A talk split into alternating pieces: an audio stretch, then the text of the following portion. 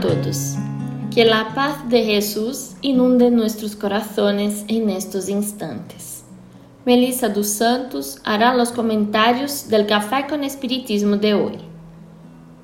La semana pasada empezamos a leer y reflexionar sobre historias y mensajes del libro Padre Nuestro de Meimei, psicografía de Francisco Cândido Xavier. Hoy continuaremos con la segunda parte. El título es Existencia de Dios. Y Meimei dice, se cuenta que um viejo árabe analfabeto orava cada noite com tanto fervor e com tanto carinho que certa vez el rico jefe de uma gran caravana lo llamó a su presencia y le preguntó, ¿por qué oras con tanta fe? ¿Cómo sabes que Dios existe cuando ni siquiera sabes leer? El fiel creyente respondió, Gran Señor, Conozco la existencia de nuestro Padre Celestial por las señales de Él. ¿Cómo es eso? indagó el jefe admirado. El humilde siervo explicó. Cuando el Señor recibe correspondencia de una persona ausente, ¿cómo reconoce quién le escribió? Por la letra. Cuando el Señor recibe una joya, ¿cómo sabes quién es el autor?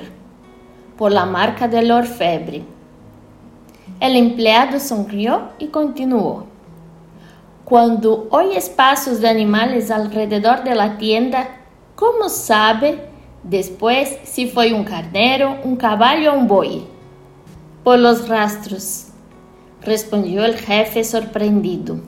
Entonces, el viejo creyente lo invitó a salir de la tienda y mostrándole el cielo donde la luna brillaba, rodeada por una multitud de estrellas, respetuosamente exclamó, Señor, aquellas señales allá en lo alto no pueden ser de los hombres.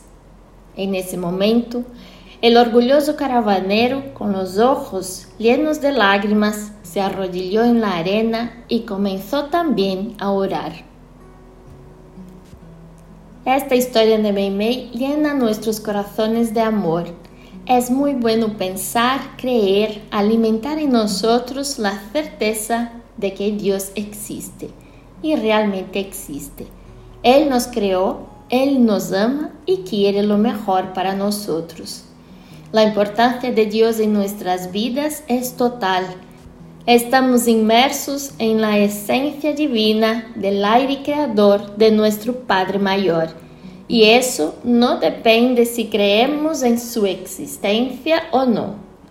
Creer en la existencia de Dios es mucho más que creer, es agradecer, dar gracias por todo, gracias también por existir. Creer en Dios es comprender que todo lo que tenemos es suyo y que todo lo que somos se lo debemos a Él. Creer en la existencia de Dios es esforzarse por ser mejor persona, es buscar el bien, es respetar toda la creación, es entender que somos una gran familia. En el libro de los Espíritus, capítulo 1, que es todo dedicado a Dios, en el ítem 9, los Espíritus dicen, tenéis un proverbio que dice, por la obra se conoce al autor.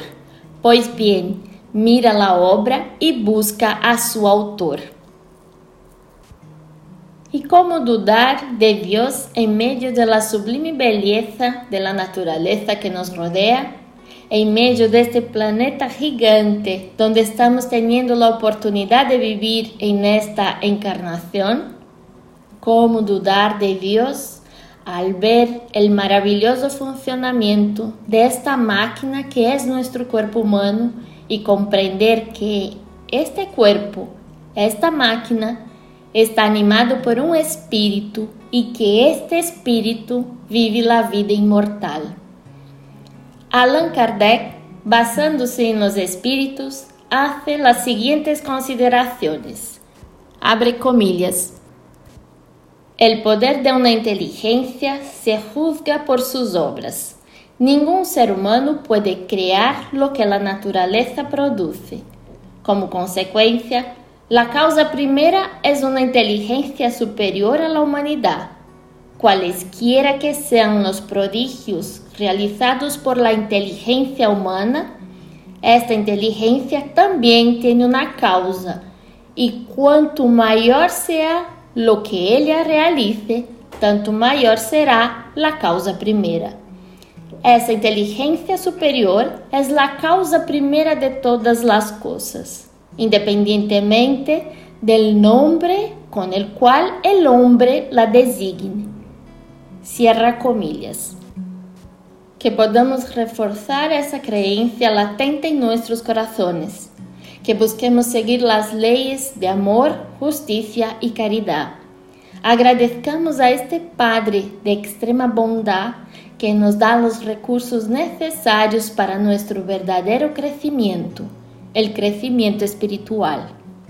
Esse Padre maior que nos abraça, que está sempre com os braços abertos e que tem um amor tão grande que todavia não entendemos, pero que quando lo deseamos podemos sentir. Com razão, Jesus nos dijo e exemplificou seu único mandamento amar a Deus sobre todas as coisas e ao prójimo como a ti mesmo. Que assim seja e hasta o próximo podcast Café com Espiritismo.